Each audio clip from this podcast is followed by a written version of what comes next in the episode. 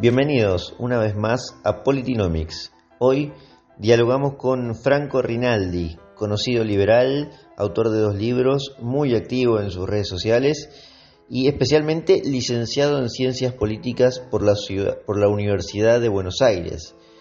De política es justamente de lo que vamos a hablar con él, pero no precisamente de la coyuntura, sino de algunos autores y de un autor específico que resulta fundamental para encontrar el origen del liberalismo clásico. Vamos a escucharlo.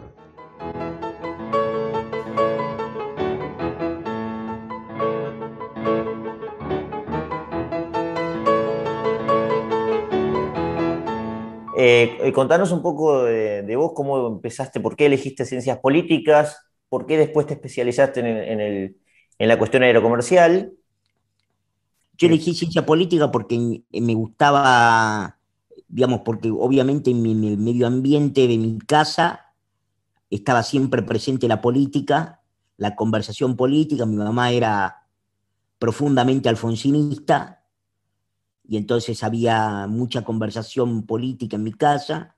Mi papá, a pesar de ser extranjero y, de no votar ni nada por el estilo en la Argentina, eh, también estaba bastante, bastante politizado, con lo cual la política era parte de, una, de la conversación cotidiana en mi casa. Y al mismo tiempo, una cosa que yo tuve que hacer de muy chico por, por mi patología es viajar mucho a la ciudad de Buenos Aires y obviamente viajaba mucho en avión, de modo tal que eso fue lo que terminó, creo, creo yo, después tendría que explicarlo más un psicoanalista, pero si yo tuviera que decirlo, te diría que creo que de, chico los recuerdos que tengo del avión son primarios, así que son de las cosas que más recuerdo de, de, de bebé. Así que creo que ahí encontré una fusión entre dos intereses muy importantes que yo tenía ya de, de chico. Y el tercero, y yo creo que la tercera cosa que confluye con eso, es que cuando yo me iba a venir de Salta, yo ya sabía que me quería venir a vivir a Buenos Aires. Lo tenía decidido. Entonces, y en Buenos Aires no hay ingeniería aeronáutica, que era mi opción, si vos querés, A. Entonces, como mi plana, que era eventualmente hacer ingeniería aeronáutica, era una carrera que no estaba en, en la Universidad de Buenos Aires y en ninguna universidad en la ciudad de Buenos Aires, este, me incliné, si vos querés, por mi second best, que fue la carrera de ciencia política, de la cual me siento muy orgulloso y me siento muy contento porque me ha dado herramientas para que después pueda hacer un poco lo que yo quería. Y ahí lo que hice fue, digamos, dentro de las orientaciones que, te, que yo entendí que me permitía la carrera de ciencia política, estaba entre dedicarme a la academia dedicarme a la política internacional o a las relaciones exteriores o relaciones internacionales, que también es, tiene una parte académica, digamos, pero uno puede hacer la carrera diplomática si vos querés, pero eso requiere que tenés que ir al ICEN, y, digo, por lo menos es lo que hace la mayoría, eh, que lo quiere hacer como práctica profesional y no como dedicación académica o universitaria. Y después tenés las políticas públicas, y a mí lo que me interesaba era la política pública, porque a mí me interesaba ir a lo concreto, ¿viste? Ir a la.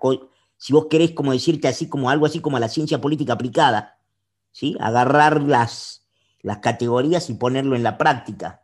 Así que ya antes de graduarme, empecé a. Me metí en la bolsa de trabajo de la UBA, porque además ya necesitaba trabajar y empecé a trabajar como.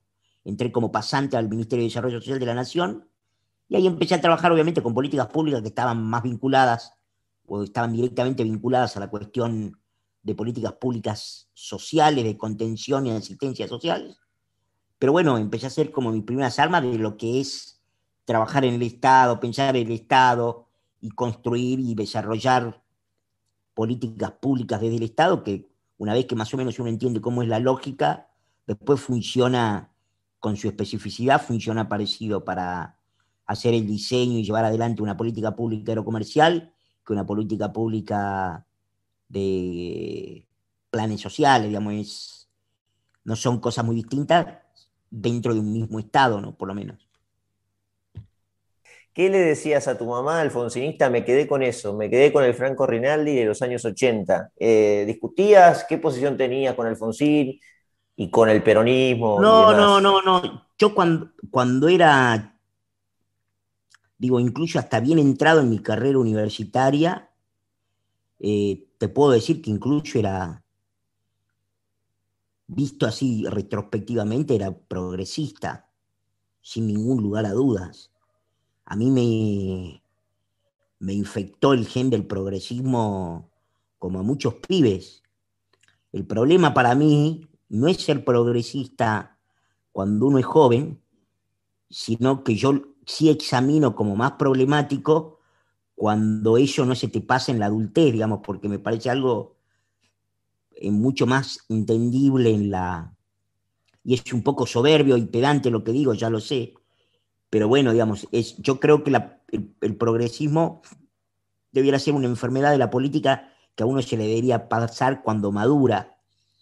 Pero bueno, es una, es una posición, es una posición muy personal, pero yo era, obviamente igual en mi carrera me decían que era de derecha, mis amigos de izquierda ya me decían que era de derecha, este, pero comparativamente yo era yo era una persona neoliberal o de derecha, con mis, con mis este, compañeros de la universidad, mayoritariamente, ni te cuento con los pibes de la carrera de, comunicación, porque cuando yo cursé ciencia política, se cursaba en sede Ramos Mejía, o lo que se llamaba sede Ramos Mejía, que en realidad era Parque Centenario, y nosotros compartíamos sede solo con la carrera de ciencia de la comunicación. Pues yo los conozco tanto. ¿sí? Pues yo los conozco tanto, los conozco a todos los conozco. De hecho, yo a veces me encuentro con gente que estudió carrera, la carrera de ciencia con la comunicación y me dice, ¿te acuerdas que cursábamos juntos la carrera de ciencia de comunicación? Y digo, no, papá, yo no cursaba la carrera de ciencia de comunicación. Pasa que compartíamos sede, pero eh, visto hoy retrospectivamente, yo en aquel momento, si encuentro declaraciones mías o cosas que yo escribía, etcétera, etcétera, era, era una persona, te diría, de centro izquierda, comparativamente con lo que me convertí después. Y no hasta hace mucho tiempo, te digo, ¿eh? pero a mí lo que me cambió, te diría, no fue un pensador liberal. Lo que me cambió mi punto de vista y lo que me llevó al realismo político fueron dos autores, dos autores. Uno Maquiavelo, Nicolás Maquiavelo, el, florentino. Y dos, Thomas Hobbes, con esa obra monumental que cualquier persona que quiera pensar la política para mí tiene que leer, que es el Leviatán. Entonces, eh, y, ya que estamos, si querés, y nos metemos a hablar de, de liberalismo, yo creo que uno de los grandes problemas que tiene el liberalismo argentino es, este, es que no han leído Hobbes. No han leído Hobbes, han leído, están debatiéndose que si la escuela de Austria, que si la escuela de esto, no han leído Hobbes. ¿Sabes qué? Lean Hobbes, lean Thomas Hobbes, porque los miniarquistas, los, este, el otro día estuve en un espacio de Twitter en donde había uno que decía anarco, anarco capitalista, miniarquista, y yo qué sé, viste, y hablaba de los fracasos, de los fracasos y del fracaso del Estado, y yo qué sé, decía, muchachos, lean Hobbes, lean Hobbes, lean el Leviatán, acepten que la, digamos, qué es lo importante de, qué es lo importante de, de Thomas Hobbes. Para mí, porque yo digo que eso educa y puede educar a la gente incluso que no siendo politóloga, ni antropólogo, ni sociólogo, pero que se quiere dedicar a la política, ¿en qué los puede educar? En que el trabajo de Hobbes finalmente, sobre todo en el Leviatán, es un trabajo de antropología social.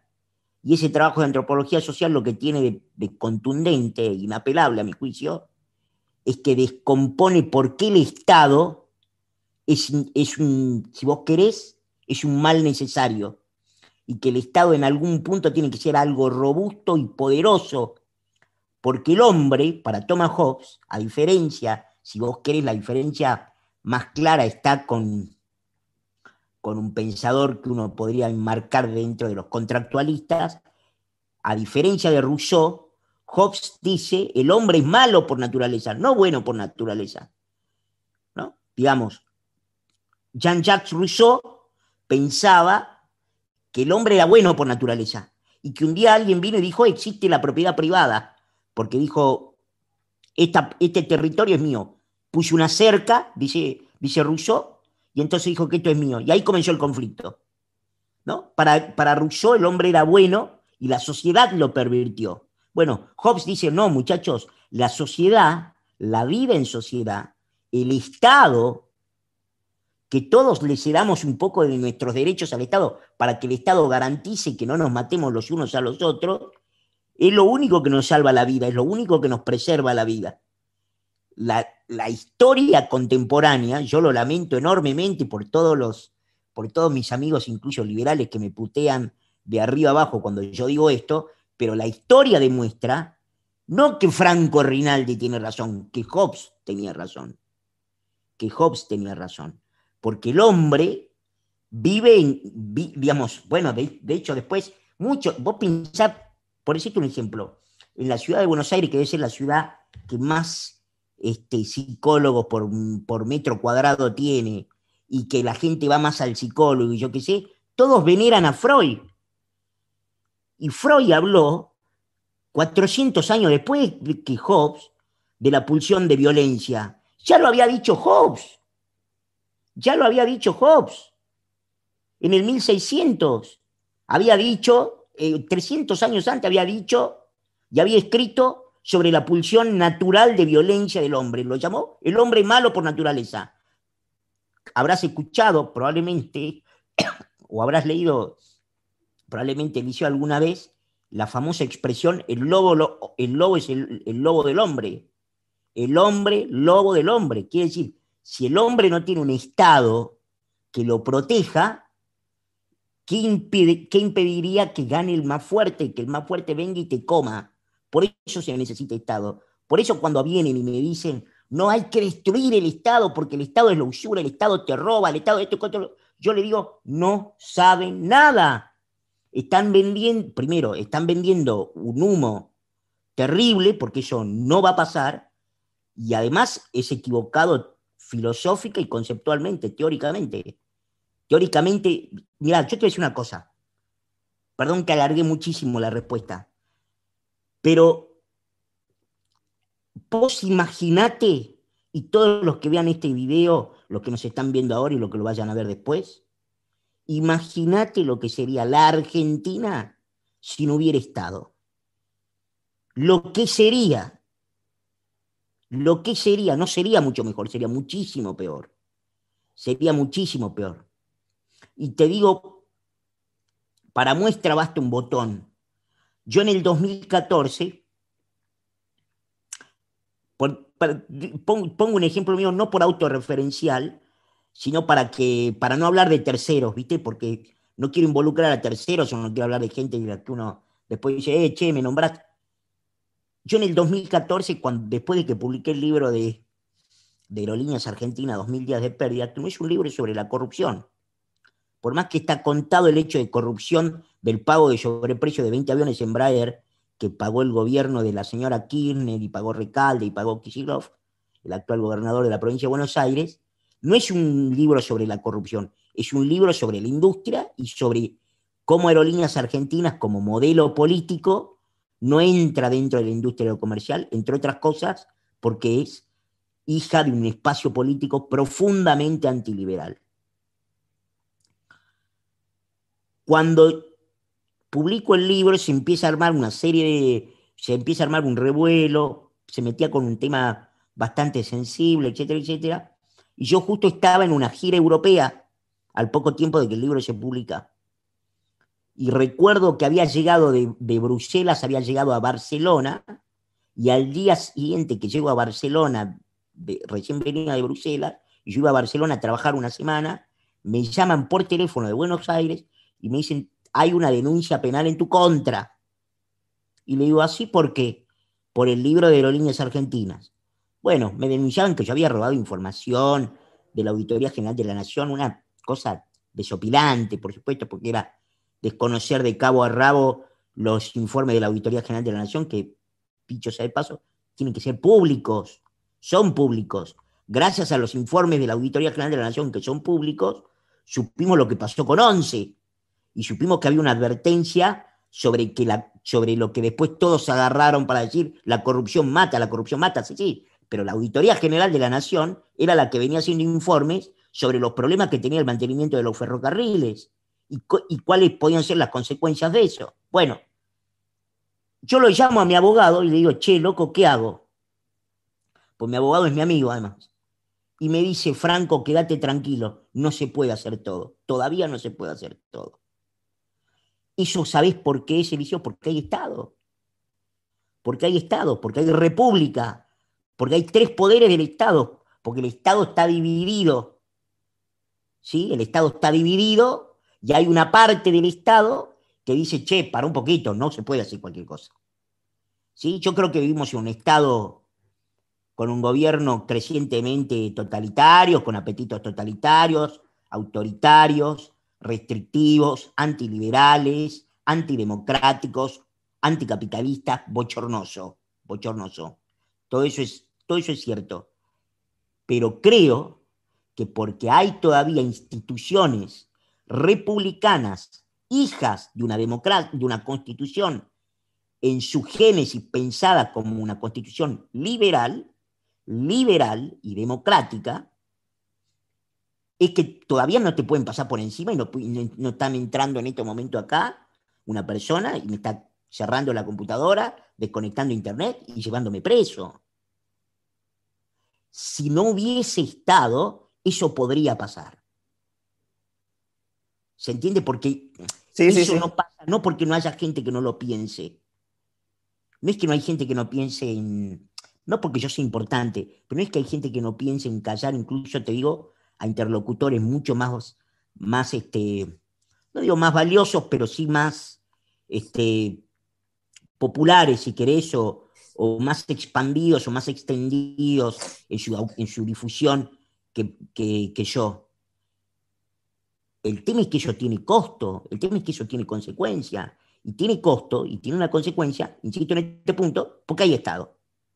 Entonces, yo estoy, yo me considero una persona, en este sentido, profundamente liberal, profundamente democrática, profundamente republicana, a favor de las libertades civiles, sociales, eh, democráticas, políticas y económicas. Por supuesto, sobre todo las económicas, sobre todo las económicas y las políticas, y la libertad de expresión, ni que hablé.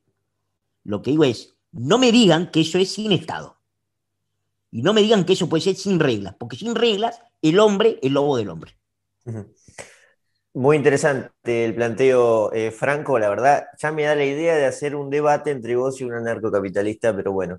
Em, al principio de tu intervención hablabas de los espacios en Twitter y sí, por supuesto, nosotros escuchamos siempre los espacios en Twitter a la noche. Es un invento que apareció relativamente hace muy poco. Sí, dos meses. sí, sí, y, está muy bueno, está muy bueno porque uno puede hacer casi cualquier cosa mientras escucha eso, incluso desde el celular.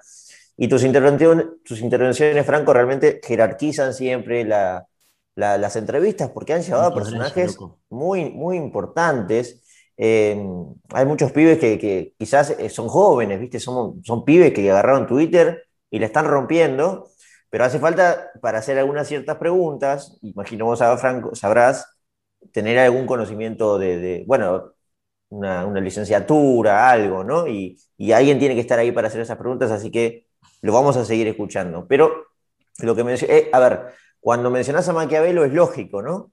Yo diría que si un politólogo desconoce a Maquiavelo, que lo haya influido, y bueno, no sé si es politólogo, ¿no? Definitivamente. Y después lo de Hobbes creo que te van marcando eh, en esa discusión que es muy del mundillo liberal y que a lo que queremos apuntar hoy, por ejemplo, que es la política formal, por ejemplo, lo que está haciendo López Murphy, está muy alejado, ¿no? Pero dentro de ese mundillo, em, te, enmarco dentro del liberalismo clásico, es lo más lógico. Tu, cuadro es liberalismo clásico del original. Hace poco hablamos acá en Politinomics Franco con Iván Carrino, eh, tratando de, de, difundir todas las ideas, desde la, mayor cantidad de ideas del liberalismo, desde todas las perspectivas que vos mencionaste recién, no solo la económica, porque Iván sabe mucho economía, pero él también se, percibe, se, identifica como un difusor de las ideas del liberalismo desde todas las vertientes, y eso tocamos casi una hora hablando sobre el tema. Pero a lo que vos vas es al origen del liberalismo, al origen, al origen como doctrina filosófica y política más que nada, ¿no?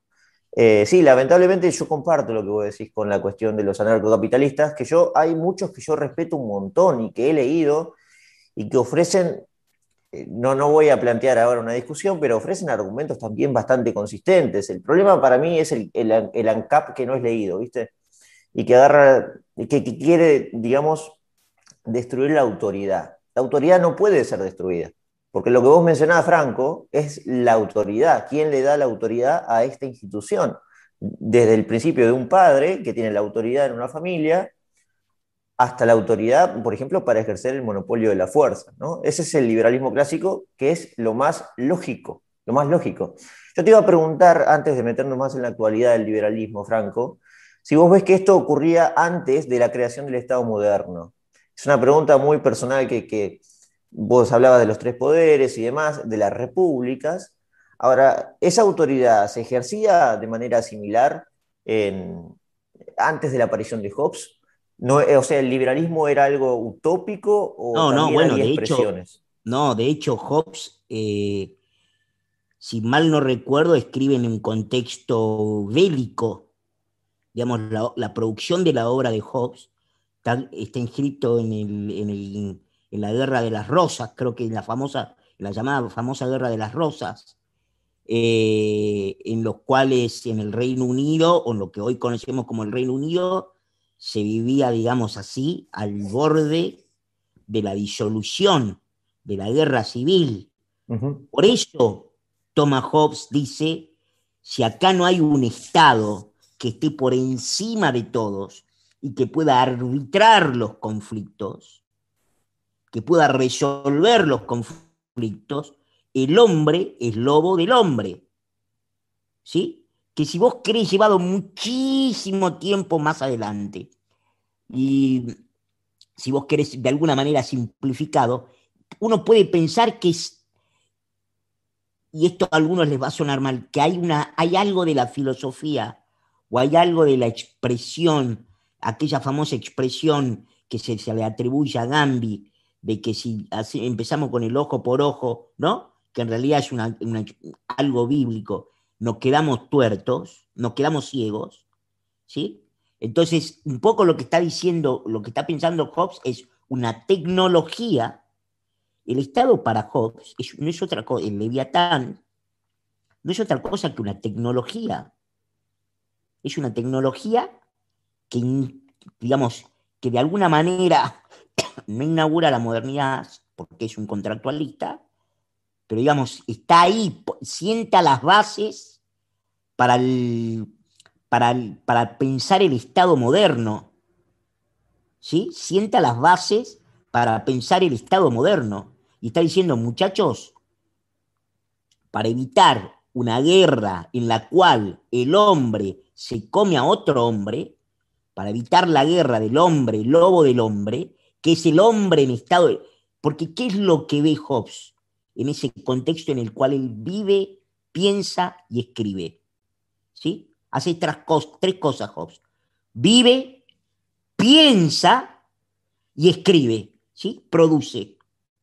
Digamos, piensa, reflexiona y escribe, ¿sí? Bueno, es, y cuando cumplen esos tres pasos, es lo que está viendo es una situación de total anarquía.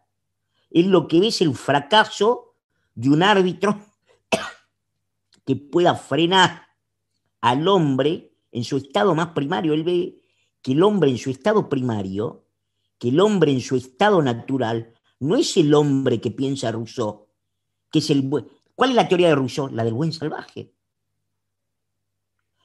Si vos ves los textos antropológicos más importantes que ya están al día de hoy fuera de discusión. Lo que pasa es que el progresismo y la izquierda no quieren hablar de eso. Pero los textos antropológicos y los estudios antropológicos más veraces y más precisos en términos de disciplina, de recuperación de datos, etcétera, etcétera, te señalan que lo que se vivía en lo que fue la América descubierta era una calamidad. Era una calamidad. Los, yo, mirá, mi tío. En los precolombinos decís, ¿no, Franco? O sea, antes, de la, antes del descubrimiento. El imperio inca, eh, perdón. Claro, claro, por eso. El imperio inca, El, imperio azteca. los aztecas. era eso? Los, los incas, Eliseo, los incas, llegaron hasta, hasta Mendoza. ¿Sí? Los incas llegaron hasta Mendoza. Entonces lo que digo es, no quiero irme a ese, a ese punto ahora, lo que quiero decir es, eso es lo que ve Hobbes, eso es lo que le preocupa a Hobbes, y Hobbes está pensando en un hombre muy distinto que el que está pensando Rousseau. Si vos, le, si vos confrontás los imperios, podríamos hablar del África también, pero digamos, si vos confrontás el imperio azteca o el imperio inca con la teoría del buen salvaje de Rousseau, hace agua por todos lados. Sí, totalmente, totalmente. Hace agua por todos lados. Entonces yo lo que digo es, esa tecnología que está pensando, en la que está pensando Thomas Hobbes, a la cual yo adhiero fervientemente, obviamente que es una teoría, si vos querés, en algún punto conservadora, hiperrealista, hiperrealista, para que nos entendamos, Eliseo. Hobbes ha dado, la teoría de Hobbes tiene una escuela en la política exterior, que es el realismo, el neorealismo ahora, bueno, digo, e, es, sirve para todo, sirve para pensar todo, porque obviamente Hobbes es un pensador, como todos los pensadores de su tiempo, que está pensando en todo, digamos, está pensando en todos los temas, ¿viste? Está en los grandes temas, no es yúdica, está pensando en los grandes temas este, de su tiempo y de la historia y del universo. Entonces, eh, la tecnología estatal que él está pensando y que él la llama el Leviatán, lo que está pensando es diciendo, bueno, todos, por el bien nuestro, no por el bien del tercero, que este es el problema que muchas veces tienen los liberales libertarios, que creen que la cesión de derechos, que la contribución al sostenimiento del Estado, per se es en beneficio de una corporación determinada.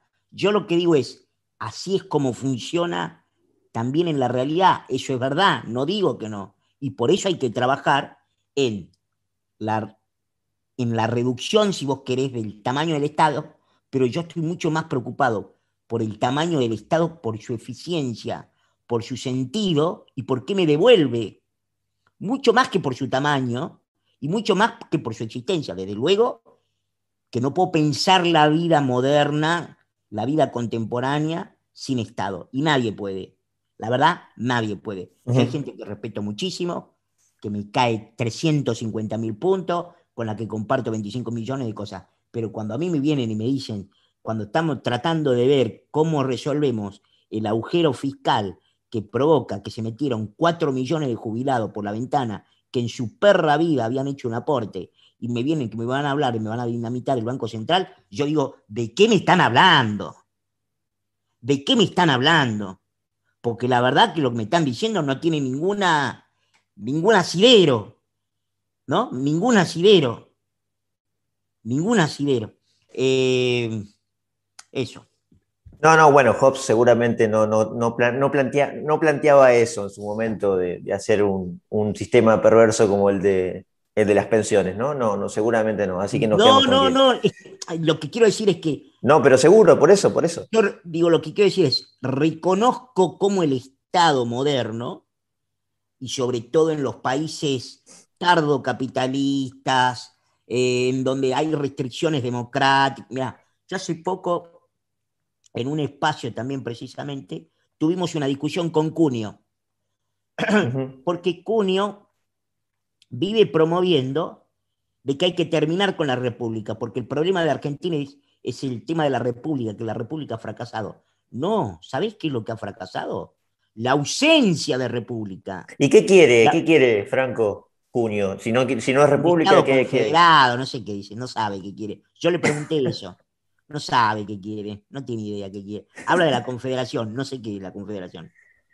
Eh, bueno, a ver, para que nos entendamos, el Estado de republicano el régimen, el régimen republicano, ¿sí? o la Organización Nacional Republicana, que es la que está en nuestra Constitución Nacional, eh, y es decir, a la que, la que nos organiza la vida, supone que hay división de poderes. Y la idea de división de poderes, que es, si vos querés, quien mejor la cuenta o le explica es Montesquieu en el espíritu de las leyes, tiene básicamente que ver con un poder que control, y está en el federalista también, ¿no? Por supuesto. Eh, en Jefferson, Hamilton, Madison. Eh, lo que están pensando es un poder que controle al poder. Esa es la república. ¿Por qué es importante la división de poderes? Para que haya un poder que no sea tan grande, que pueda pasarle por encima a, los otros. Que eso no es ni más ni menos, si vos querés, que un perfeccionamiento y estoy forzando un poco las cosas, pero es un, perfeccionamiento, un desarrollo ulterior de lo que tenía en mente Hobbes. Porque está diciendo, ¿sabes qué? Está bien cederle poder al Estado, pero ¿sabes qué? Para que el Estado no sea tampoco lobo del hombre, para decirlo de alguna manera, y estoy diciendo todas estas cosas con mis palabras, vamos a dividirlo, vamos a dividirlo para que no sea tan poderoso y para que aparte haya una parte del Estado que controle a la otra y a su vez otra que controle a la otra. ¿Sí? Por eso sí, sí, claro. esa es la república. ¿A vos te parece que la república es el problema argentino? No, Más no, bien lo contrario, todos nos vivimos, no, seguro. Todos nos vivimos quejando y los peores años argentinos nos hemos quejado abiertamente y con razón, por ejemplo, de que cuando el Congreso se ha convertido en una escribanía, el año pasado hemos sufrido las consecuencias de que el Congreso A estuvo cerrado y B se cerró el Poder Judicial de la Nación. Que se hablaba hasta el hartazgo de que la justicia tenía que ser declarada servicio esencial. ¿Qué servicio esencial? La justicia es un poder de la nación. No es un servicio, es un sí, sí, claro, ah, ¿Sabes qué pasa, Franco? A mí lo que yo entiendo perfectamente, a lo que vos vas, pero bueno, también es cierto que, como comprendo la importancia de Hobbes anteriormente, también había intentos de, división de poderes y que eso es algo que... A ver, ¿qué pasa con estos autores que inician en el periodo moderno? Que lamentablemente se deja mucho atrás y se rescatan muy pocos autores. Y quizás antes, en un periodo donde se analiza poco y con mucha ideología atravesada, vos tenés intentos como no tan sofisticados como lo de Hobbes, pero quizás tenés intentos. Te, digo así rápido para ir cerrando este tema. El imperio romano no era un, tipo, el emperador, a ver, tenía sus intentos de contrapesos. En la Edad Media también. Eh, había, estaban las cortes, eh, bueno, todo lo que tenemos acá en, Sudamérica, en toda la hispanidad, es la descendencia de eso. Pero bueno, eh, la República no es exactamente el problema de hoy, porque si no, todos los problemas, toda Europa también tendría problemas parecidos y no tiene nada que ver, ¿no? Seguramente generará otro tipo de conflictos, pero no, no estamos de acuerdo con Cuño ni a palo, Franco, ni a palo. Em, por lo menos en ese tema, Cuño últimamente, la verdad, tiene apariciones espectaculares em, criticando el gobierno. No, me divierte muchísimo verlo, escucharlo y todo. No, no, de eso no hay ninguna duda. Franco, muchas gracias, che, en serio. Te mando un gran abrazo desde acá. Igualmente, hermano. Hasta luego.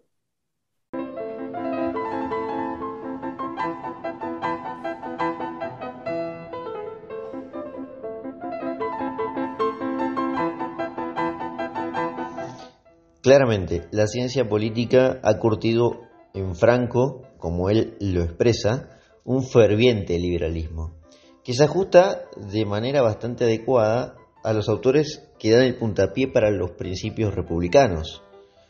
Eh, Hobbes, Montesquieu, Locke e incluso Rousseau, eh, aunque este un poco más moderno y con el cual tengo algunas discrepancias, siguen siendo fundamentales e imperiosamente necesaria su lectura.